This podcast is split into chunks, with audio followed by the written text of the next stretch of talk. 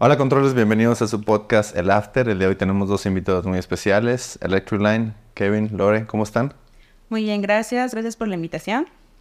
Y Sí. es un gusto estar aquí contigo. Sí, muchas gracias por la invitación, la verdad estamos aquí muy emocionados a platicar un poco de nuestra historia. Sí, no, muchas gracias por aceptar la invitación, por estar aquí, por tomarse el tiempo.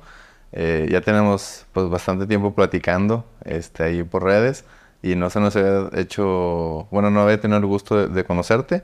Este, andas o andan en todos los eventos. Este, la última vez fue el EDC, que ahí nos estuvimos mensajeando, pero pues estaba el mundo de gente. Pero bueno, esperamos vernos más seguido.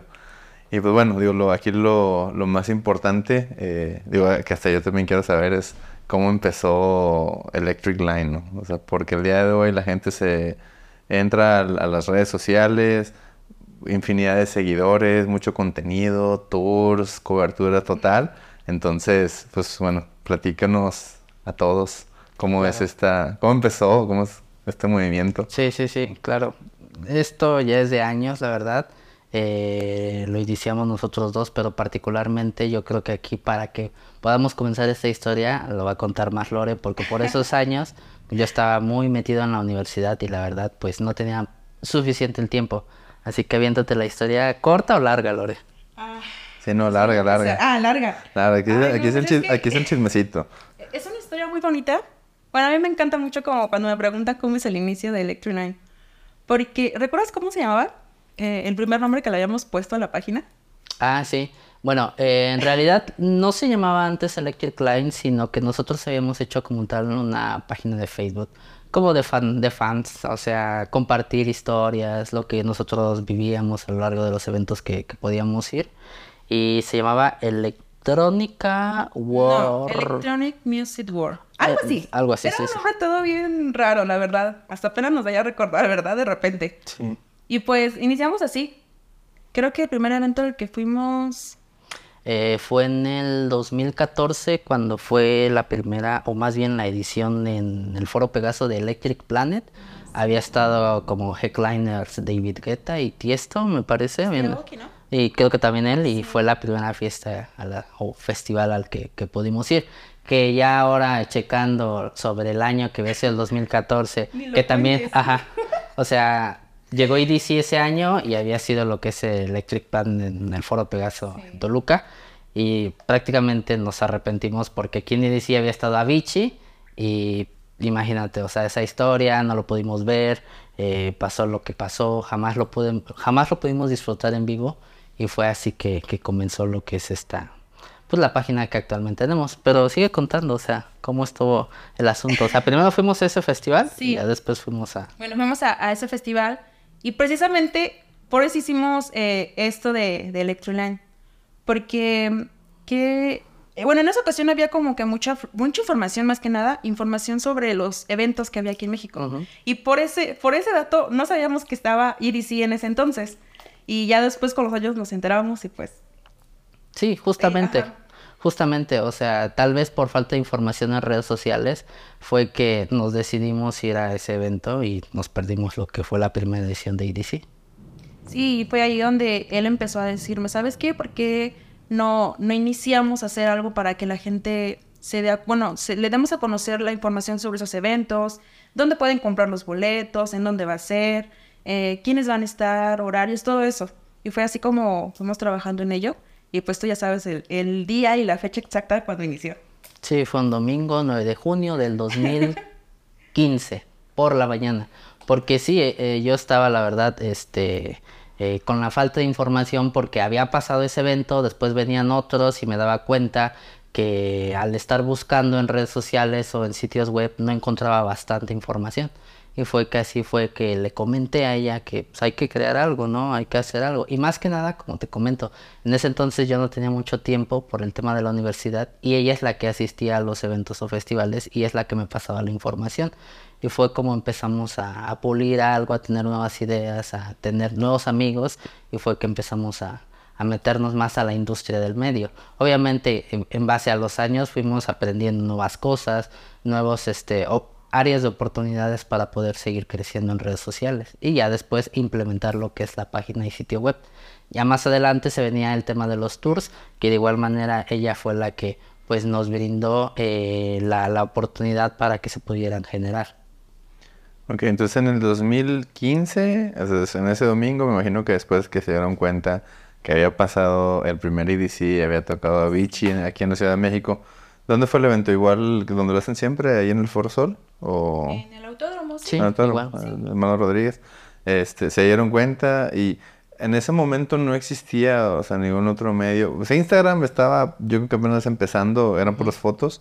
Eh, Facebook pues estaba fuerte, pero no había ningún otro medio, este, de, o sea, como de, no- de que puedas ver eventos de música electrónica. Pues para esos años me acuerdo que sí había unos cuantos medios porque me empezaba más meter en redes sociales, pero la información no estaba muy eh, directa. No te decía cuándo, no te decía dónde comprar los boletos. eh, como que en esa época la información era muy, este, le faltaba, o sea, como ahora te metes a las redes sociales y prácticamente los eventos, los festivales directamente están ahí. Y más sin en cambio, para esos años, eh, hablando de igual manera del evento que te comento, nosotros lo habíamos visto en la televisión. O sea, todavía digamos que se iban a, a ese formato, el cual eh, lo podían publicar en televisión y era como que la gente se daba cuenta. Pero pues ahora la, la, la diferencia es brutal. O sea, ya ni siquiera tal vez en redes sociales comunes como Instagram no, o Facebook es donde puedas encontrar más información, sino en TikTok es donde prácticamente igual ya puedes ver más detalles sobre eventos o festivales aquí en México. Sí, digo, ha cambiado bastante, ¿no? La, la forma de conocer la información, ¿no? Este, hubo un tiempo que tuvo Twitter de que para cierto tipo de noticias y ahorita TikTok yo creo que es el noticiero, ¿no? Pones lo que sea y te sale el formal, el informar, el resumen, la parodia, el, hasta el bailecito, ¿no? De, de cada noticia. Entonces, Justamente. empiezan el, el... Y bueno, empezó con otro nombre, ¿no? No empezó como Electroland en el 2015, era Electronic World... Live. Así. Sí, así. Sí. Ya nos queremos acordar de ese nombre. Ok. Bueno, empiezan y dicen, ok, vamos a hacer un medio. ¿Cuál fue el primer medio? ¿Fue ¿En Facebook? ¿O en qué plataforma? Dicen la página en Facebook. Sí, en Facebook fue donde empezamos a, a crecer la comunidad. Eh, poco a poco, obviamente, al crear diferente contenido, pues empezamos a crecer eh, día a día. Obviamente hay que estar directamente ahí metidos para que pues los alcances, la gente, la audiencia siga disfrutando de lo que estás publicando, de igual manera con la información de los eventos y ya después empezamos a complementar con las redes sociales. Pero extiéndense un poquito porque, digo, mucha gente que, que escucha este contenido, pues es gente que está en el medio o gente que pues, digo, quiere conocer más la historia. Y estoy seguro que más de uno quisiera saber cómo iniciar un medio, ¿no? Porque a lo mejor iniciar... Aquí han estado muchos, no sé, artistas, DJs, productores. Y pues el camino ya, ya se lo saben, ¿no? Compran los players, bajan las canciones, empiezan a tocar. Pero yo creo que el hacer un medio o de comunicación o una plataforma de comunicación de eventos o, o información sobre, sobre esto es- es específico, la electrónica, es, es diferente, ¿no? O sea, no, no es el mismo proceso. Entonces, sí, desarrollen un poco cómo es ese iniciar el medio. Porque pones la página, o sea, por ejemplo, o sea, yo como artista, DJ, productor, lo que sea, pues yo me autograbo, yo me hago mi música y ando buscando la disquera y ahora, bueno, yo que toco la guitarra, pues hago mis videos, etcétera. Pero ustedes, o sea, ¿cómo es el, o sea, e- el evento? O sea, primero empezaron a ir a los eventos y tomaban fotos y las subían, o cómo se fueron acercando, porque ahorita tienen un nombre y le pueden escribir a cualquier promotora y ya entran como prensa, ¿no? Y ya nada, la- las, le dan las acreditaciones. Pero ¿cómo es ese principio? O sea, ¿cómo es? O sea, yo sé que es mucho trabajo, pero digo, será padre que lo compartieran, ¿no? Sí. Pues creo que, Coméntalo. que en esa parte nosotros empezamos pues asistiendo a los eventos. Pero nosotros asistíamos porque ganábamos, bueno, entrábamos a sorteos. Bueno, yo entraba a sorteos y me ganaba boletos. Entonces, por ejemplo, ¿te acuerdas de Empo? Ujú, Cuando güey, gané boletos con Barcel y pues fui con contigo y algunos otros amigos. Entonces, pues ahí fue como que igual fuimos a obteniendo la información y que la fotito y que íbamos, eso íbamos subiendo, o sea, lo que nosotros este es- captáramos en ese momento. Entonces, pues creo que ahí tú ya sabes más cómo le fuimos trabajando, porque precisamente cuando teníamos ese nombre, pues no, no, no teníamos mucho ruido, como quien dice. Entonces yo le dije, ¿sabes qué? se me ocurre la idea de, de que quiero algo más fresco. O sea, el nombre no me gusta, quiero un nombre más, pues sí, más sencillo, más, no sé. pues- Más dinámico, que causara chispa. Ajá, y de igual manera con el, con el logo. Le digo, no, me gusta así como que la idea. Y yo le di mis ideas, se las dibujé y se las plasmé. Y le digo, pues ahora sí que es lo que yo quisiera, a ver qué tal. Y pues ahí se quedó eh, todo lo que ahora viene siendo Electroline. Sí, justamente. eh, para agregar además lo que, me lo que comenta Lore, es de que en ese tiempo eh, ella era la que asistía a las fiestas porque eh, es, la, e- es la que estaba más metida en las redes sociales y es la que podía como que enterarse más de algunos eventos que había por temas de tiempo. Ya después cuando me comentó lo de las ideas que teníamos con la primera página que te comento que tenía, eh, lo implementamos, lo trabajé, se lo mostré, ella me dijo que sí, empezamos a crear lo que es el contenido y fue que empezamos a crecer poco a poco. Pero a lo que me comentas de en el entorno de cómo es de que hay que dar el seguimiento para que podamos eh, dar esa pauta para poder ir a eventos, cubrirlos, pues sí es un poquito difícil. En aquellos años, obviamente, eh, teníamos que ser muy dinámicos en la publicidad que estábamos generando, pero independientemente de cada publicidad que se hace, se debe de investigar para que obviamente al, al- público, a tu audiencia, le tengas la información adecuadamente. De esa manera, el impacto que tú generas en tus canales de difusión son mayores y vas a dar a conocer más información a más gente. Básicamente eso es lo que tienes que hacer. Obviamente, si le quieres dar un aspecto más fresco a tu información, puede ser más eh, generar nuevos diseños, darle algo más vistoso a lo que estás publicando y eso te va a generar el impacto que necesitas para que puedas seguir creciendo día a día. Pero bueno, yo aquí creo que lo más importante de todo es la pasión. Sí. Es la pasión que, que, que le tengas y que te guste, ¿no?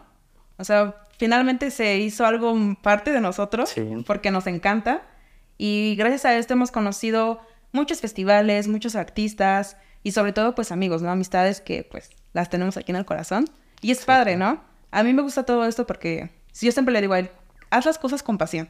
Si no tienes pasión, pues ¿para qué lo haces, no? Justamente. Claro. ¿Y cuál, cuál es el festival que ustedes se acuerdan que fue el primero que ya fueron como medio acreditados? O sea, cuando ya dijeron, ya, ya me siento... O sea, porque pues fue, fue un camino de que empezaron, ¿no? a, lo, a lo que escucho, pues ganaban los famosos giveaways, ganaban los boletos, iban, hacían su contenido a, a lo que podían y, así, porque no es lo mismo cuando ya tienes la acreditación de prensa que ya puedes pasar con tu cámara y así. Exacto. Al principio es con el celular y las fotografías, pues no es igual. Digo, los, los celulares, no, no tengo nada en contra de los celulares, excelentes, pero no nada como una DSLR que te permite con lentes y hacer muy buen contenido, contenido de calidad, ¿no? Que es lo que a la gente le gusta, ¿no? Pero ¿cuál fue el primer evento, si se acuerdan, que ya fueron como medio, de que ya Electric Line, de que ya dijeron, esto ya está agarrando fuerza? Fue, me parece que fue un Holly, ¿no? Aquí en Ciudad de México.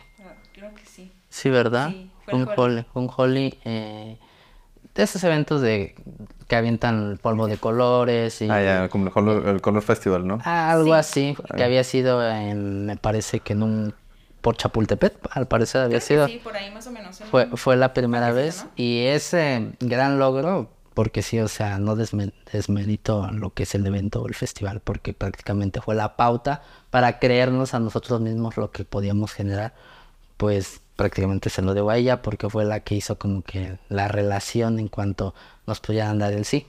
¿Tú te acuerdas más de eso? Pues más o menos trato de, de recordar.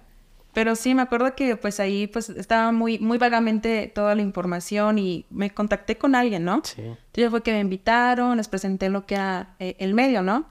Y ya me dije, bueno, te invitamos a ser parte de nosotros para que pues veas cómo está la dinámica aquí en, en este festival.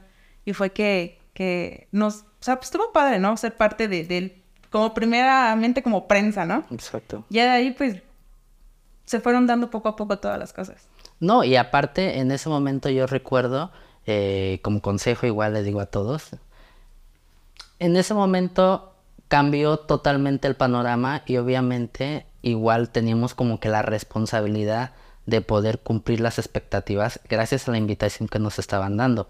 Eh, en aquellos años tuve que inclusive hasta invertir porque me compré pr- por primera vez una cámara, eh, invertimos en la suscripción de un sitio web, eh, compré una computadora nueva. La verdad sí, sí me gasté bastante en esos años, pero de igual manera estoy muy agradecido por la inversión que hice en ese momento, porque gracias a eso nos creímos ambos lo que éramos capaces de hacer y gracias a ese primer evento que pudimos acreditar, eh, pudimos empezar a generar mayor contenido, mayor interacción y ya poco a poco se han ido eh, logrando diferentes cosas hasta, no sé, recientemente en este año hemos acreditado a tres grandes festivales que ha sido DeadCon, ha sido Tomorrowland en Bélgica y recientemente Tomorrowland Brasil. Pero gracias a todo lo que hemos recorrido es que es que estamos logrando a donde hemos llegado. Qué chido, qué chido. Nos podemos ir extendiendo en la historia para que vaya, para que la gente que los que conoce la página vean todo el trabajo que fue. Entonces, bueno, el, primero que hicieron fue el de Colors. No sé si antes del de Colors ya hacían los tours o, fue después. No, fue después. Esto, bueno, los tours empezaron por un amigo, por un amigo Cristian, como le decimos güero. Saludos a, a Cristian. Cristian, en verdad, es como que lo siento como parte de mí porque por él iniciamos todo esto. Él me dijo, oye, este, ¿por qué no haces tour ultra? Y yo le dije, no, no, como que no me siento convencida. Me dijo, sí, ustedes pueden, ustedes pueden. Porque para eso nos invitó a una fiesta, ¿no? Fuimos con él, estuvimos con él. Y me dijo, yo te apoyo. Y yo le dije, no, es que ¿cómo voy a, cómo voy a reservar hotel? ¿Cómo voy a reservar esto? O sea, no es mucho, no, es mucha responsabilidad. Y ya me dijo, sí puedes. Y ya lo platiqué con él y le dije, oye, ¿qué te parece? Y él estaba seguro de nada. Sí. Me dijo, ¿seguro? Dice, no, es que yo no me quiero meter en, en, en eso, ¿no? Y yo le dije, ándale, sí. Y me dice, pero los boletos son que nos vamos a comprar. Y digo, es que yo tengo el contacto, yo tengo los contactos para comprar todo, yo me encargo de todo. Y ya fue que me dijo, pues así como, ah, bueno. Entonces ahí empezamos a hacer todo, yo hablé con este, con este chico y ya este, pues yo hice toda la logística, me puse a investigar hoteles, autobuses, dónde hacer un souvenir, todo, o sea, todo, específicamente todo. Sí. Y ya yo le platiqué a él, le digo, mira, ya tengo todo esto. Y ya cuando vio, pues, mi plan, me dijo, listo, bueno. Lo hacemos. Punto adicional, fue cuando había llegado a la primera vez aquí Ultra México, que igual fue en el Foro Pegaso por ahí del 2017, si no me quiero equivocar. 17, no, 17. Fue en el 17 cuando llegó Ultra y fue cuando pues ella me presentó todo lo que es la planeación del tour. Yo le dije, órale, eh, parece que ya lo tienes bien asentado, lo hacemos. Y ya nada más me dijo, tú te encargas de la publicidad en las redes sociales. Y ya fue que nos alternamos. Yo hacía la publicidad en las redes sociales y ella se encargaba pues de atender a la gente, ver el tema de la logística y los puntos que ya mencionó. Sí, la verdad fue padre porque pues ahí nos íbamos, y nos íbamos trabajando en conjunto. Yo hacía una parte y él me ayudaba en la parte más importante, que era la publicidad, pues para obviamente para vender el tour. Y pues afortunadamente todo salió bien. De ahí salieron muchos, muchos amigos. Que hasta, hasta el día de hoy seguimos con ellos, ¿verdad? En contacto. Exacto. ¿y cómo es hacer? Bueno, digo, tengo una noción de cómo hacer, hacer un tour, como mencionas. Pero cómo es esa experiencia de... O sea, cuando, cuando, ahorita pues para ustedes es muy fácil hacer un tour porque ya conocen todo y tienen una credibilidad. Pero como es ese acercamiento con la gente de que, oye, tengo un tour, este, porque bueno, es de, Ciudad de México al Foro Pegaso, pues relativamente cerca, creo que una hora y media más o menos.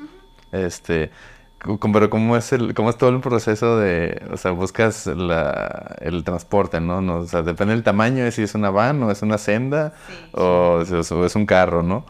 este, y luego los boletos, pues, o sea, no los compras como con Ticketmaster, creo que hablas con la organización directamente o cómo, cómo es ese proceso, porque estoy seguro que alguien quiere empezar a hacer un tour, entonces, para que se empiecen a, a como que informar. Mira, primero como nada, como tú dices, hacer un tour no es nada fácil. Como siempre me dice, no es como hacer enchiladas, ¿eh? Porque sí es, sí es complicado. Entonces, pues sí, somos muy cuidadosos en, esos aspectos. Porque de igual manera, pues a veces no queremos tener mucho... ¿Cómo le decimos? ¿Tú cómo lo mencionas? Bueno, lo que nosotros hacemos en los tours es siempre marcar un límite en cuestión de la gente que, que, que tenemos que atender porque si rebasamos a veces el límite, por más que la gente a veces ahora que tenemos cierta demanda quisiera estar en el tour, siempre lo marcamos para que no tengamos como que una, un problema de logística por sobrecupo. y siempre tenemos esa precaución. En el tema de que comentas en cuestión de la logística en cuanto al boletaje, la reservación y el transporte, pues ella es la que más que nada lo ve. En cuestión del boletaje, obviamente hay un acercamiento con los eventos para que les planteemos lo que nosotros hacemos. Ya reservaciones, vuelos, etcétera, pues ya, tú eres la que te encargas de eso. Pues sí, mira, por los, los boletos, pues siempre es con los promotores. O muchas veces lo vemos, el promotor sabe, nos dice con la boletera. Y, por ejemplo, con EDC siempre los compramos con Ticketmaster. Entonces, pues hay, hay, que, hay que verificar también con quién estés vayan a ser tus promotores para adquirir la, venta de esos boletos. Porque de igual manera, pues por ahí hay muchas páginas en donde adquieres pues boletos que pues lamentablemente no son verídicos. Sí, y, hay muchas, eh, digo, no, digo que sea el caso, pero ha habido muchos casos de tours falsos, ¿no? Este, entonces yo creo que también es muy difícil como entrar al, el mundo de los tours. Digo, usted ya tiene una credibilidad y una página y una, historia, que es lo que están platicando. Pero, digo, me llama la atención el saber cómo es eh, iniciar este, un tour. O sea, yo me, me imaginaría de que, a ver, yo puedo a lo mejor arriar a 10 personas, ¿no? Pero ya 15, pues se me van a perder 5, ¿no? O sea, ya se me van a... Así, sobre todo porque en un festival, o sea, por ejemplo, a lo mejor uno chiquito, este, pues pues a lo mejor no, no, tiene problema, pero por ejemplo en EDC nunca nos vimos. O sea, y, no, y no estábamos en tour, pero fue como que nos escribimos, no hay buena señal, se batalla bastante. O sea, yo andaba de que de nómada buscando lugares que tenían wifi para escribir con mis amigos y nos escribimos de caerse y no nos vimos, pero por ejemplo el tour por ejemplo, un EDC se me hace muy complicado porque son demasiados escenarios y, por ejemplo, a lo mejor yo quiero estar en el main stage o a lo mejor yo quiero estar escuchando techno o yo quiero estar, no sé, otro, o yo quiero estar en el silent. Este, también cómo lidias, o sea, cómo organizas a la gente de que como, o como niños chiquitos en la plaza de que nos vemos aquí a las 8, como cómo le hacen. Precisamente sí. Parte. Tenemos un punto de reunión precisamente porque sabemos que la señal pues a veces es muy mala en los eventos y les decimos, ¿saben qué? A tales horas, cuando, termine, el último DJ, nos vemos en tal punto. En las letras de EDC, por ejemplo. Y ahí nos reunimos todos y como llevamos banderas, pues ya nos localizan. No, sí, justamente y de igual manera eh, este tema pues es igual por seguridad. Al tener una responsabilidad tienes que tener una logística en cuanto a las personas que igual van solas. Tenemos chicos solos, tenemos señoritas que van solas, pero todo eso lo complementamos con diferentes estrategias tenemos grupos de WhatsApp donde las personas que van solas pues están dentro de ese grupo y así inclusive hacen hasta nuevos amigos. Muchos amigos que hemos hecho en los tours han venido solos y a partir de ese primer tour ya son amigos de que vinieron, luego vienen otro tour, son amigos e inclusive hemos tenido em, amigos que vienen solos y se hacen novios, ¿verdad? Tenemos las parejitas de cada tour. Tenemos las parejitas. Y de igual como lo comentas, en el tema de los festivales, como dice, tenemos Lore, como dice Lore, tenemos un punto de reunión el cual eh, a través de un itinerario que nosotros les manejamos previamente, ellos ya tienen eh, sabido dónde nos vamos a ver y las, la hora adecuada para que pues no tengan ningún problema en este tipo de situación. Puntos igual a destacar que nosotros siempre recomendamos en los tours es que traigan una pila externa porque obviamente estar grabando en el celular pues todos los artistas que quieres ver, pues se te va rápido la pila. Pero de igual manera ese tipo de recomendaciones se las hacemos dar para que no tengan ningún, ningún tema. Claro, sí, no, está muy interesante. Y por ejemplo, ¿cuál fue su primer tour? Bueno, el, el primer tour, eh, como fuera, lejano, no sé, por ejemplo, Monterrey, en Guadalajara. Wish. Wish en Monterrey? Wish Outdoor, Monterrey. Pero fue el más padre, fue el, que más me gustó, la experiencia. No sé, tiene algo mágico, ¿verdad? Que te comenté en ese entonces.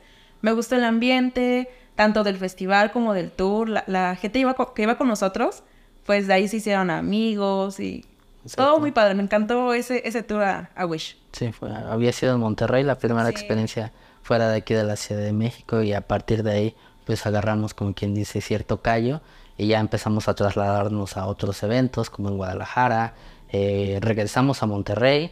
Eh, hace un año fue la primera vez que llevamos gente de igual manera a los eventos que se hacen ahí en Tulum. Y este año fue la primera vez que saltamos al viejo continente e hicimos una Europa, un festival. Eh, platicando de cómo... antes de pasar a los... ¿cuál, fue el primer festival que los acreditaron internacional? Deadcon. Eh, pero aquí hay que poner dos pautas, porque fue, digamos, que el primero que nos acreditamos que pudimos, o más bien, ajá, ir nosotros, porque, bueno, nosotros también tenemos eh, amigos y colegas los cuales nos han ayudado en Europa eh, dentro del contenido que se hace de igual manera y ya han podido acreditar. Por ejemplo, me acuerdo, sin equivocarme, cuando había estado Harwell en, en Ibiza, que de igual manera ah, nos, habían, ajá, nos habían acreditado y nos hicieron la invitación. En aquellos años pues sí era literal imposible ir. Yo estaba terminando la universidad y no, no, no fue, no fue posible, pero eh, los amigos que tenemos en Europa fueron los que pudieron cubrir el evento. Pero ya así digamos que donde nosotros pudimos ir ya con acreditación fue en DEDCON, ¿verdad? Este año. DEDCON es en... Países Bajos. Ya.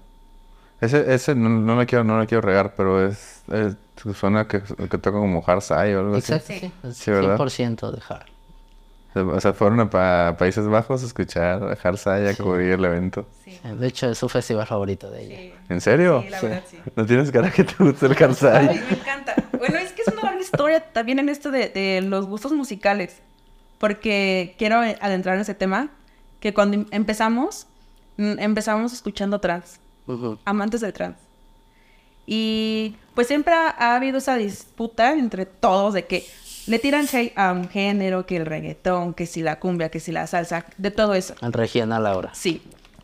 Entonces, poco a poco fuimos como que abriéndonos un poquito más eh, para no estar peleados con ningún género. Uh -huh. Entonces, pues ya nos va gustando que el trans, el EDM, techno, el hard, de todo. Entonces, ahorita ya escuchamos de todo, pero en ese entonces, cuando fue nuestro primer viaje, pues yo le dije, quiero ir a techno. Y él me cumplió mi sueño. Él, sí. él me ayudó a cumplir sí. mi sueño. Sí, porque bueno, ya fuimos dos veces a Deadcon, pero la primera vez que fue el año, hace un año, sí. ahí sí fuimos como público. O sea, fue la primera vez que yo le comenté, vamos como público, eh, vamos a disfrutar. Eh, y lo disfrutamos bastante. Ya para este año ya fue que logramos la acreditación y ya. Sí, e, el, el primer año fue más que nada para conocer. Uh -huh. Porque yo le dije a él, ¿sabes qué? Hay, hay, hay que conocer primero para ver qué onda, ¿no? ¿Qué onda con el festival? Y poder este, llevar un poquito de nuestros conocimientos y tips a, a, otras personas. Sí, claro, porque es que los festivales o sea, están increíbles, pero es muy diferente el rol de ir como espectador a ir como, o sea, o sea como DJ, como productor, como medio. Porque a mí me pasa que mucha gente me dice, güey, qué chido que vas a todos los festivales. Le digo, carnal, no voy al festival, o sea, a veces vas de RP a conocer, a platicar, o sea, no vas a, a disfrutar el festival, o sea, y, o sea, más ustedes están en chinga, o sea, si traen un tour, pues que, que no se te pierda, que no le pase a alguien, que no se sienta mal, o sea, si estoy en Monterrey, que está el calorón, sí. que no se me vaya a dar un golpe de calor, este, o que se me pierda, este, o que se me vaya y no me diga y pues lo tengo que regresar a la ciudad, ¿no? O sea, se agarró una regia o se agarró una tapatía, no sé, puede pasar. Este, y, y cuando van a cubrir el evento, pues traen los horarios y bueno, que, me imagino que son ustedes y traen un equipo de fotógrafos y de que tienen que ir y que vamos a estar subiendo las historias y vete, vete a la sala de prensa y sube contenido y etcétera, sí. etcétera. Entonces, este, pues es, es, complicado. Entonces entiendo la parte de ir a ver cómo es el festival, cómo es la logística para ir viendo para no llegar en ceros, porque pues tienes que llegar y cubriendo el evento, digo, no sé si, si lo puedan compartir, pero me imagino, digo, no sé, esto estoy hablando al aire, eh, que los, eh, cuando te dan una acreditación te piden cierta cantidad de contenido, cierta cantidad de, de, de o sea, ellos esperan algo de, de, ustedes como medio, ¿no? Sí, sí, precisamente, pues más que nada es tu trabajo, ¿no? Tu trabajo habla de ti. Entonces, sí, nos pedían mucho, ¿no? Más que nada, digo, Kevin, sube esto, o haz una nota, o yo le ayudaba. Yo a veces soy como que muy perezosa en ese aspecto porque le digo, ay, tengo que hacer una nota. Le digo, sí, sí sé, sí sé del festival, pero pues me da como que pereza escribir. Entonces ya como que, que le ayudo, no, no tanto, ¿verdad? Porque hace todo el trabajo realmente. Eh, pero él se dedica al, al lleno por, eh, en todo el contenido. Que los videos, que las artes, todo. Hasta, como habías comentado, la otra vez me dices, que no me ayudas en, en... Estoy, todo el día estoy pensando. Ah, sí. Todo el día está pensando en qué es lo que va a escribir. Sí, sí, o sea, es que hay que tomarse el tiempo necesario. Afortunadamente ya este, en el último año ya tenemos a, a un grupo de amigos, igual colaboradores que me han estado apoyando para que pues el contenido vaya fluyendo poco a poco. En el tema de las ideas y los copy precisamente son los que a veces son más tardados porque tienes que meterle eh, cierta chispa en, la publicación para que de igual manera atraiga a tu audiencia y sea, o sea llame la atención. En el tema de los tours, que como comentas, eh, lo que nosotros hacemos en cuanto a la acreditación, el tema de los tours, es de igual manera eh, tener gente el, cual nos apoya eh, para que nos distribuyamos en cuanto a la logística, gente que está en el tema del tour centrada totalmente y la gente que está creando el contenido. De igual manera ahí yo me encargo y establezco diferentes funciones en el tema del contenido y de lo que se va a hacer en lo que es el festival en el tema de los tours y la logística es Lore la que pues prácticamente es la manda más de que eh, tienes que hacer este tipo de aspectos, hay que atender esto y hay que checar eh, los horarios, a qué hora vamos a llegar, eh, X. Yo ya me he metido un poquito en esa área, pero siempre le dejo, este, digamos que esta, esta área Lore. en el tema de igual manera de los eventos, para tener como tip, yo les puedo sugerir para acreditar un evento tienes que tener ciertas evidencias las cuales el festival debe como o los promotores deben acreditar que estás generando cierto impacto dentro de las publicaciones. Y de esa manera te van a dar la pauta de eh, sabes qué eh, lograste eh, ejercer lo que nosotros buscábamos. Adelante te podemos otorgar una dos tres máximo cuatro acreditaciones con acceso a cámara para crear tu propio contenido. En base a eso ya tienes una experiencia la cual puedes enfocar en lo que vas a hacer y ya vas a hacer, o sea, es como que la pauta para que puedas empezar a ir a otros eventos. De igual manera hay, eventos que, o sea, la realidad es así, que tú tocas puertas, pero a veces pues es imposible. O sea, tal vez a esos eventos no les ayuda mucho el tema de esta publicidad bueno, puedes buscar otras opciones, pero pues hay que ir adaptándose poco a poco. Sí, sí, sí, me, imagino que, digo, como todo, ¿no? O sea, como DJ, sobre todo en este mundo de la música, pues no es lo mismo, este, o sea, obviamente checas quién te escribe, ¿no? O sea, si, si no trabajas en tus redes, si no trabajas en hacer contenido, pues difícilmente las promotoras y los medios te van a te van a encontrar atractivo porque pues a lo mejor lo estás haciendo por un hobby y no le estás metiendo pasión o la suficiente pasión que necesita, que es este pues como ustedes tienen computadoras, así en el mundo de la electrónica también es pues el, el press kit y las fotografías y el contenido y los sets y estar tocando y la fotito que toque aquí, toque acá. Eh. Sí, porque pues habla mucho. Digo, ahorita ya todo es público, ¿no? Es de que, a ver, ¿dónde has tocado? ¿Qué has hecho? ¿No? Y pues ahí pones todas las historias y todo. Este, bueno, qué interesante todo lo de, lo de, los tours. Yo no sabría cómo, porque digo, como que lidiar con tanta gente se me, se me hace complicado. Esto, sobre todo de estarlos cuidando, ¿no? Sí. Pero bueno, me imagino que han tenido sus experiencias. Y por ejemplo, un tour internacional, o sea, porque pues el local ya bien dominado, pero como son un tour internacional que ya mete visa, pasaporte, eh, cosas en la maleta que no pueden traer. Pues, la verdad, este tour sí me dio un poquito de miedo. Tú sabes. Bueno, nervios, más que nada. Estaba muy, muy nerviosa. Este, sí, no fue, no es como, como lo comentabas, no es, no vas a disfrutar, no vas a disfrutar como tal el evento porque estás cuidando los del tour, estás cuidando tu trabajo, o sea, todo lo que vas a generar. Realmente, cuando vamos a festivales, él está por su parte y yo por mi parte. Porque pues yo tampoco puedo ir atrás de él corriendo porque con la cámara, que la foto. Entonces sí es, sí es complicado. No, e, es complicado, pero no difícil. Exacto. Entonces, si era de todas las noches trabajar, eh, nos desvelábamos haciendo, oye, que no se nos vaya a pasar esto, que los vuelos, o sea, yo tenía miedo en los vuelos. Las reservaciones. Las reservaciones, porque dije, no, no quiero que me las cancelen, reservaciones, ¿cómo vamos a llegar de tal lado a tal lado? Él me ayudó mucho en cuestión de los boletos de tren, en la logística de movernos dentro de Europa.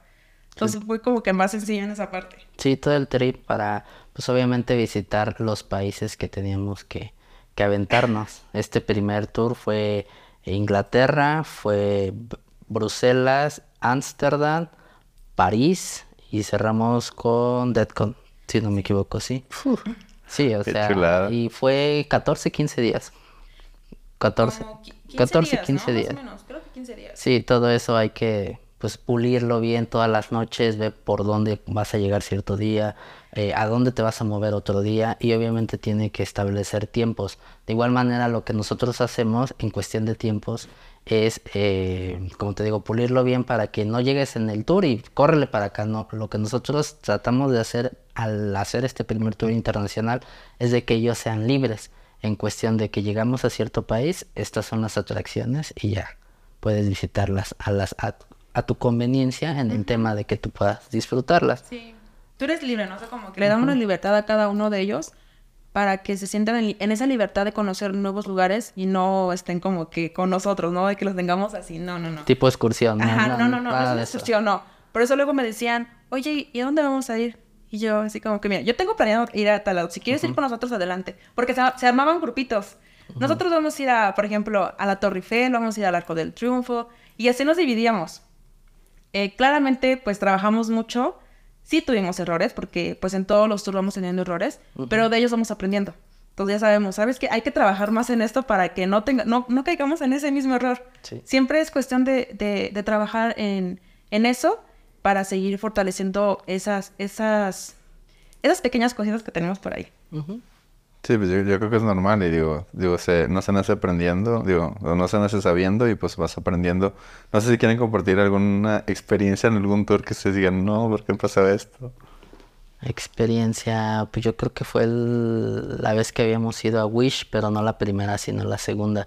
Cuando una chica se le ocurrió, es anécdota, pues resulta que en las fechas de Wish en Monterrey lo hacían por el mes de mayo, cuando el calor prácticamente, yo creo que tú más que nada sabes, que está, está con todo. Sí, Pues esta chica se le ocurrió un día después de, del festival, porque nosotros cuando íbamos a Wish, no, el vuelo salía o un día antes del festival o el mero día, pero temprano. Ok, se disfrutó el festival, tan tan. Y al siguiente día nosotros lo que hacemos es regresarnos, principalmente de Ciudad de México, de Guadalajara, pero en la noche. ¿Por qué hacemos esto? Para que la gente de igual manera pueda disfrutar el, de la ciudad, sí. Sí, de la ciudad un poco más. Y dile qué se le ocurrió comer. Pues el, mismo día, ese día que estábamos en Monterrey, fuimos a visitar el Paso Santa Lucía con todos, con todos los chicos. Y pues ya terminamos el paseo, pues cada quien es libre. Y pues ya era la hora de comida. Eh, pues todos nos esparcimos y le decimos, chicos, a tales hora nos vemos aquí para que nos vayamos al aeropuerto. Llegamos al aeropuerto y la chica estaba malísima. Entonces yo sí me acerqué porque me preocupé. Dije, ya, ya estábamos a nada de, de, abordar. ajá, de abordar. Y ya me acerqué y le dije, oye, ¿te sientes bien? Y me dijo, no, me siento muy mal. Pero no me decía, dije, ¿pero por qué te sientes mal? Y ya, este, creo que iba con unos amigos y ya me dijeron, es que fuimos a comer una pizza de mariscos. Y yo, no puede ser.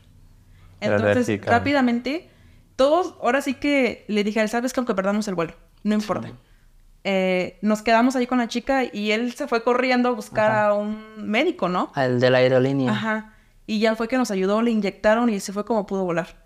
Entonces abordamos de último momento, pero pues sí como que era nuestra prioridad de ella porque dijimos, no, pues dijimos que se vayan todos los demás, pues nos quedamos nosotros con ella pues para ver cómo le vamos a dejar ahí sola. sí, claro, claro. manera de dejarla en esas condiciones. Sí, y justamente el doctor llegó, el de la aerolínea, e inclusive creo que marcó a sus familiares para que pues obviamente también supieran lo que se le iba. Tanto Ajá, porque le inyectaron un medicamento para que pues obviamente el vuelo no hubiera ningún inconveniente. Se lo pusieron, estuvo en observación 15, 10 minutos y pues el doctor dijo, parece que hizo reacción bien el medicamento y voló y ya llegando a Ciudad de México pues ya la estaban esperando en su casa, pero sí, literal fue una anécdota pues digo, estás en Monterrey, eh, el calor está al full y te comes una pizza de mariscos, pues sí está medio complicado, pero pues hay otras más que se les a chicos se les han olvidado, perdido sus, sus credenciales, ¿verdad? Ay, sí, las cines. Eh, y, precisamente en Monterrey. Igual también. Ah, Monterrey, chingado. Sí, estábamos en el aeropuerto. bueno, yo estaba sentadita con mi maleta a un lado, el eh, ahí espiando por las tiendas a ver qué compraba. Y llega un chico y dice, oye Lore, no tengo mi INE. Y yo, ay, no puede ser. Dice, es que no sé, la dejé en el hotel, en el buró. Y yo me quedé así de, ¿y qué vas a hacer? O sea, ¿qué hacemos? Nos quedamos todos en shock. Porque ya estábamos todos aquí, ya habíamos llegado. Y todos le dijeron al chico como que, ¿por qué no te diste cuenta, no? Es algo, pues, que tienes que tener ahí. Y ya marcó al hotel y se regresó. Del aeropuerto se regresó al, al hotel y se volvió a regresar al, a- al aeropuerto. Cuando llegó, le dije, ¿qué pasó? Es que no lo encontré. No la encontró. Y nos quedamos así. Le dije, oye, ¿no Oye, qué bárbaro que alcanzó. Digo, como que el aeropuerto está lejos. Sí. Y yo le dije, el tráfico, me preocupaba el tráfico. Y yo le dije, ¿cómo le hacemos? Dice, pues no importa, si pierdo eh, el vuelo, pues me voy en autobús. Y yo le dije, pero ¿cómo? O sea, ¿cómo le voy a hacer yo para, cómo voy a, a dar tu seguimiento, no? Ajá. O sea, voy a tener, me voy a quedar con el pendiente. Y ya le dije, a ver, tengo una idea. Y le dije, pues tu CURP, saca tu CURP. Y saca- eh, agarramos los teléfonos y la descargamos.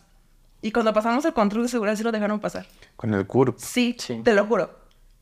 Yo dije, no, inventes. O tal Pero, vez. pero el CURP no trae fotografía, o sea, ¿cómo lo...? Pues eh, la, ch- la oficial checó ese sus datos, su nombre, todo, fecha y pues ya le dije, no tienes, no- y no tenía foto de su credencial tampoco. Tampoco.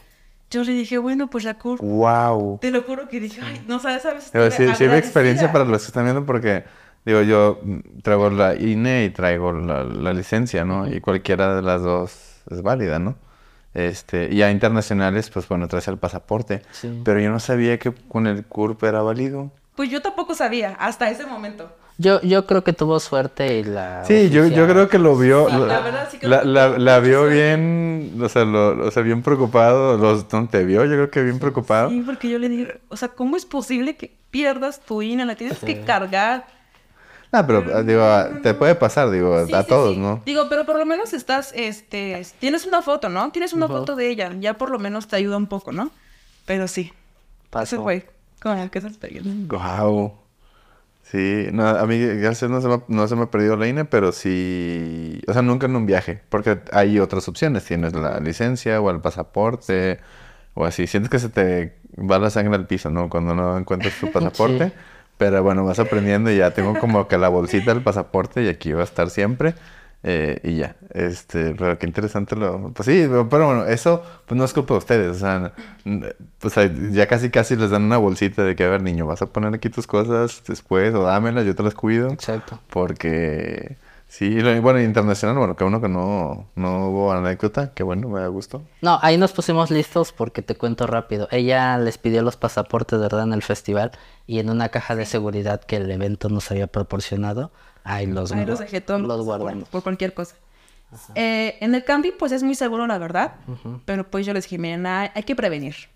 Si gustan, yo me quedo con sus pasaportes, yo me hago cargo de ellos, los metí todos en una bolsita y los guardé en el locker. Y ahí se quedaron hasta el final del festival. Ya cuando salimos todos, todos con su pasaporte. No es que tal vez lo roben, sino que tal vez se te pierda, imagínate. Sí, sí, sí, pues estás enfiestado, lo que sea, y lo pierdes y... Y sí, sí, el, el pasaporte ese sí es súper Sí, importante. Exacto. Sí, sí, a menos de que tengas, eh, hay algún consulado en el estado o ciudad en el que estés y que lo puedas tramitar. De lo contrario, pues no, no hay forma, No ¿no? hay forma, exacto. Este, ahí te quedas. Sí, sí, el pasaporte, ese, ese librito es muy importante cuando estás fuera del país. ¿Verdad que es muy importante? Muy importante. Sí, nos sé. pasó, ¿verdad? Con un amigo apenas Sí, que perdió su... Bueno, no lo perdió. Casi lo perdía. sí. Lo dejó en el hotel y ella se dio cuenta que lo había dejado en el hotel. O sea, yo me di cuenta, yo vi un pasaporte. Vi un pasaporte y dije, ah, es de él. Ujú. Y dije, y lo voy a regañar cuando me, cuando, porque ahí te piden a cada rato cuando ocupas el transporte, pues te piden el pasaporte, ¿no? Donde sea. Y yo lo tenía guardadito. Llega el chico, ah, tu pasaporte, ah, aquí está. Y yo cuando veo, lo va sacando su pasaporte, yo dije, entonces, ¿qué pasaporte tengo yo aquí? Y se lo voy sacando y yo me fijé, dije, no inventes, es mi amigo. Y se puso blanquísimo, ¿verdad? Sí. O sea, se espantó porque dice, oye, Kevin Lore, mi pasaporte. Sí, Igual yo no sabía que Lore lo había agarrado. Afortunadamente tú te regresaste. Sí. No sé dónde estabas, si en el baño, no sé dónde estaba, pero lo encontró. Y ya dos días, creo que dos días después ya, ya volábamos a México. Sí. Sí. No manches. No, qué chido que lo encontraste porque luego hubiera sido un, un tema, ¿no? Sí, como tip, siempre revisen sus bolsas a cada rato. Como para ver si se escapó mi pasaporte, ¿no? Porque yo siempre veo, ay, mi pasaporte está aquí, ah, sí, muy bien. Revisas más que traigas el pasaporte que el juro. celular. A cada rato estoy revisando que esté mi pasaporte, mi pasaporte, mi pasaporte. Sí, sí, yo, yo cuando viajo siempre traigo una mochila y la mochila tiene como una bolsa secreta o así y ya, ahí siempre guardo el pasaporte y la visa, entonces ahí sé que siempre está y ya, seguro, ¿no? Yo a veces me robo una mochila, pues bueno, ya es mi culpa, Pero sí, como que no confío en el pantalón. O sea, como que el pantalón se te puede salir por sentarte, pararte, lo que sea, ¿no? Este, y así digo, gracias a mí nunca me ha pasado. Nada más cuando fui una vez a un viaje de intercambio, sí le saqué una copia y la enmiqué y lo traía por si hay cualquier cosa. Y eso lo tenía en la cartera. Pero bueno, no, no he tenido el, el tema de, de usarlo. Pero no, anécdotas de, de los tours. Este, no, me, me da mucho gusto que, que hayan podido cerrar pues ya acreditaciones y tours internacionales porque pues ya un Tomorrowland pues ya difícilmente creo que hay un festival que les diga que no, o sea, es como que, vato, yo estuve en, en Tomorrowland. ¿Y luego fueron el de Brasil también?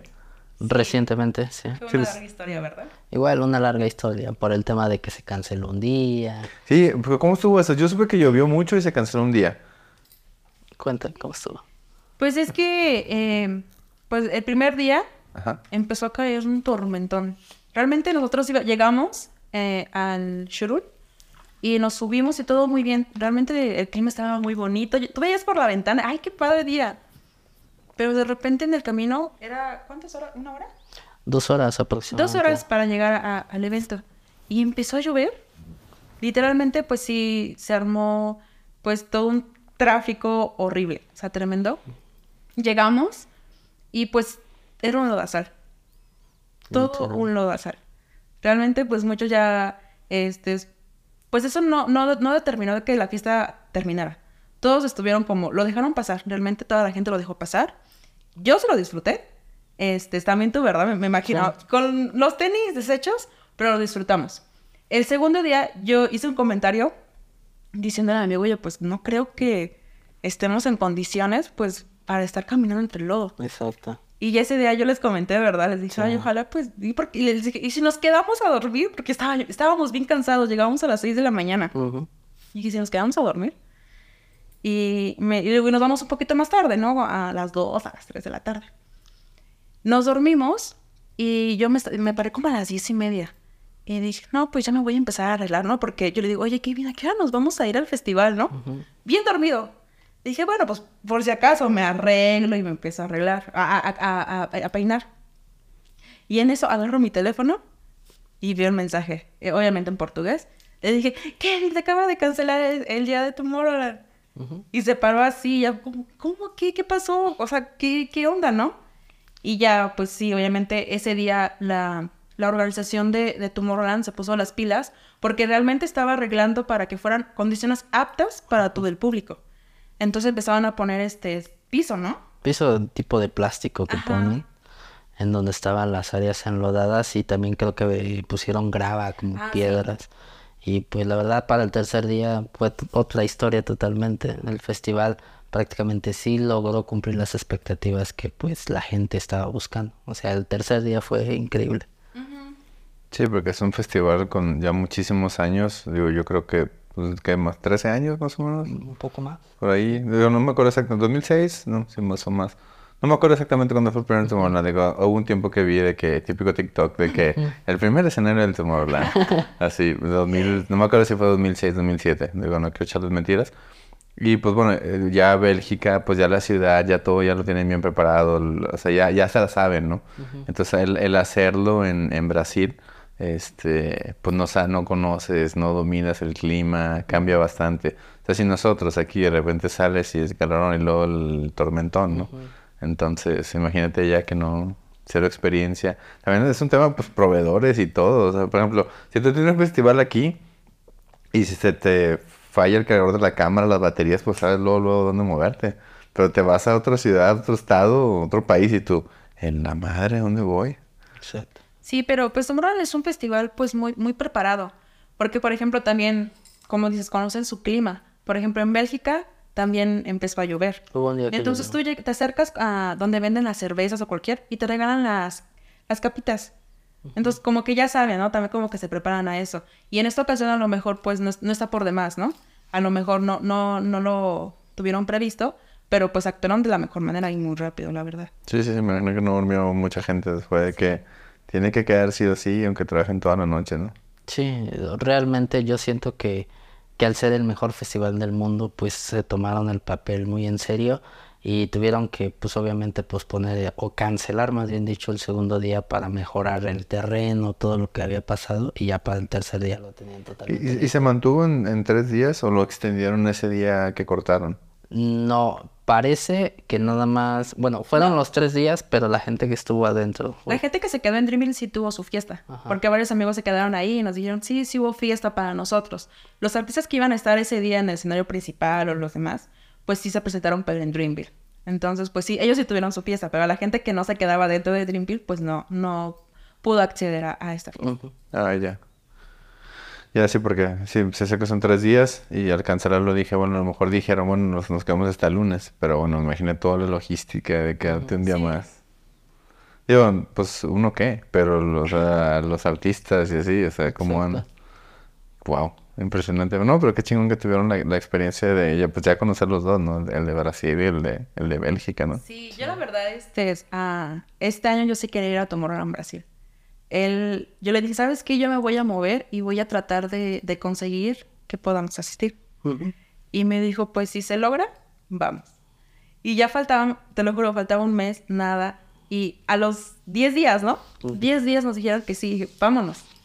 Y armamos todo un trip en menos de 10 días. Creo que fue nuestro mayor récord, ¿verdad? Sí. hacer un, un viaje internacional en menos de 10 días. Comprar vuelos, comprar, o, sea, o reservar el hospedaje, los tours y todo eso. Todo. Entonces como que fue algo así como que... Sí, dije, porque "Ay, es un show fascinada". que no, no está dentro de la ciudad, o sea, también es fuera.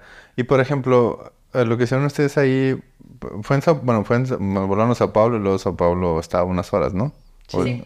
Este, reservaron todo en Sao Paulo y luego fueron al evento y luego había un shuttle como a las 2 de la mañana que se terminaba y se regresaban al, al, al hotel. Sí. Sí, por eso te comentaba que el, ese día llegamos a las 6 de la mañana. Porque por el tráfico, o sea, por, to- por toda la, la logística que sucedió en, en es- ese día. Entonces llegamos a las 6 de la mañana y pues llegamos muy cansados. Entonces teníamos como que horas específicas de a qué hora salía el show. Salía a las 11 y media o 12. A la, a la una salió el shuttle y el regreso era al término del evento. De- del festival. Pero pues sí, es como que un poquito cansado. Pero bueno, pues te duermes, ¿no? Y ni sientes el viaje. Ya no, ah, ya llegué al hotel. Ah, ok, me voy a dormir. Ujú. Pero sí, y ese día que se canceló, realmente pues estábamos muy cansados por el viaje y aparte por el festival. Entonces decidimos dormir y ya en la tarde nos fuimos a, a, a turistear un poquito. A conocer la ciudad de Sao Paulo. Está bonito, Sao Paulo está padre. Sí, Me gusta más el río, pero Sao Paulo está... Tiene lo suyo. Sí. Sí, pues la, la avenida esta, la Paulista, está, está bonita, todas las, todo lo, lo que tiene. Sí, el Sao Paulo está muy padre. Aparte las espadas. Este, comer allá es increíble, increíble. Yo, yo de Monterrey por la carne es como la religión, este, todos los domingos. Pero, pero en Sao Paulo la, la carne, qué rico, o sea, qué rico comen las espadas brasileños. Increíble, delicioso. Entonces, sí, sí me dejó muy buen sabor de boca. Aparte la gente es muy amable, toda la gente son Sí, la es muy linda, te sientes a- acogido y hay todo súper mega padre. A mí me encantó porque pues te sientes como en casa. Aparte de la comida, o sea, como dices, la comida, pues no, no tuvimos mucho problema o batallamos en, en cuestión de, de buscar comida. No, para nada. O sea, todo nos encantó, igual con las espadas. Bueno, yo dije, yo quiero probar la picaña, típica de ahí. No, deliciosa, ¿verdad?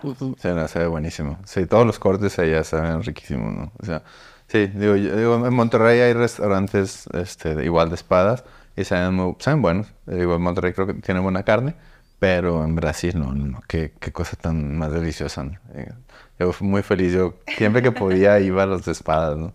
Este, la verdad que chingón que fueron a, o sea, ya que acreditaron, este, también Tomorrowland Brasil y el contenido sigue, sigue creciendo y bueno, tienen tours, tienen pues la, la, página, bueno, las páginas, o sea, ¿qué, qué, qué sigue para ustedes? O sea, ¿a ¿qué le quieren tirar ahora?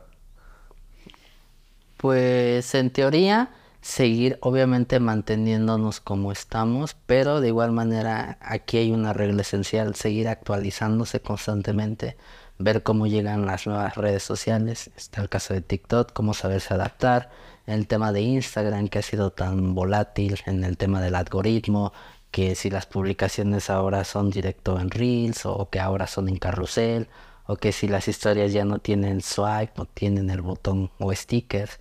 todo ese tipo de aspectos. Y de igual manera el contenido que hagas tiene que tener diseños más estéticos, más dinámicos para que la gente se enganche.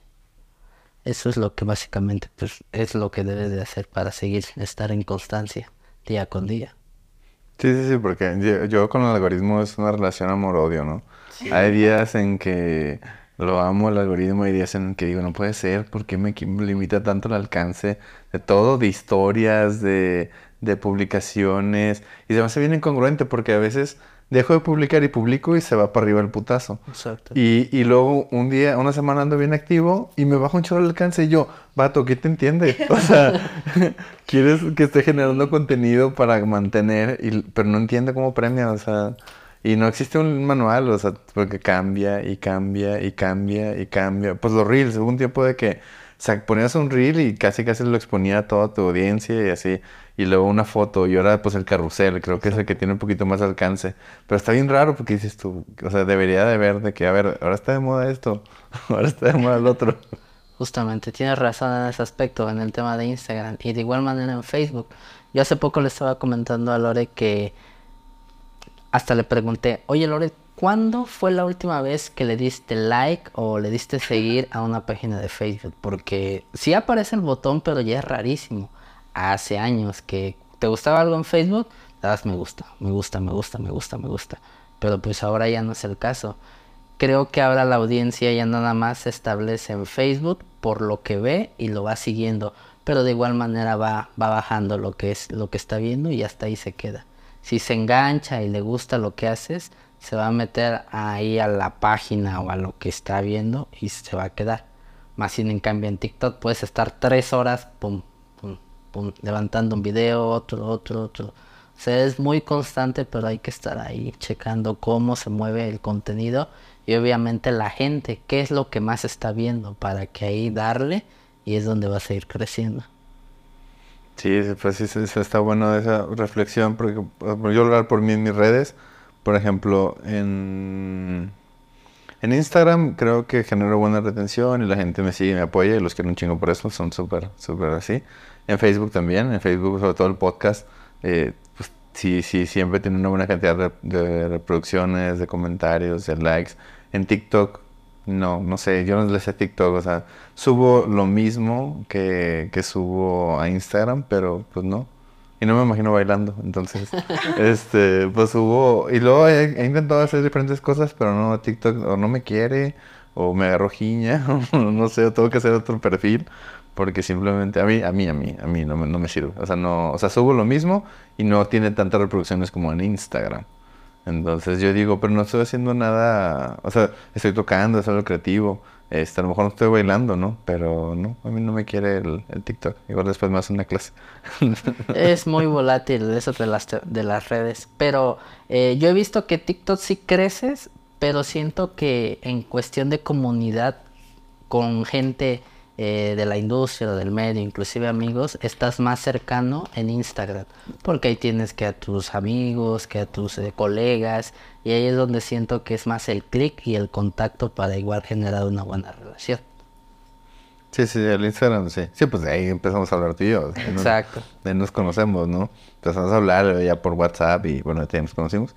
Este, pero sí, yo, yo también creo que en Instagram, pues sí, compartes como pues los viajes que estás, pues luego las historias, ¿no? O sea, por ejemplo, yo que estoy aquí, ¿no? Este, eh, cuando sales a comer o cuando vas a hacer un lanzamiento, así, pues yo, yo veo, pues, pues los tours que haces, todo el contenido, las animaciones, o sea, sí, sí, sí, pero bueno, yo creo que pues hay que darle a todas, no, no hay que dejar ninguna, porque pues digo, Facebook, mucha gente dice, no, pues yo lo veo por muerto, pero hay muchísima gente que lo utiliza para consumir contenido, o sea, también está bien entretenido y los YouTube Shorts también está bien entretenido. Yo hay veces que mi algoritmo de TikTok, como no lo utilizo mucho, como que no me sabe qué aventar, no, no la gente que sigo, pero por ejemplo, el de YouTube y el de, el de Instagram como que me conoce muy bien, perdón, y me avienta cosas que me gustan mucho, de la música, de la guitarra, de así, entonces está bien, está, muy divertido y, a veces le varío, a veces abro el YouTube Shorts y me agarro así de que, pues de que, bueno, quiero matar un tiempo. ahorita que venía en el Uber, que traficar, este, pues venía de que entretenido viendo videos. Este, yo, mira, de que ah, falta media hora yo, ¿no? Yo estoy con madre aquí.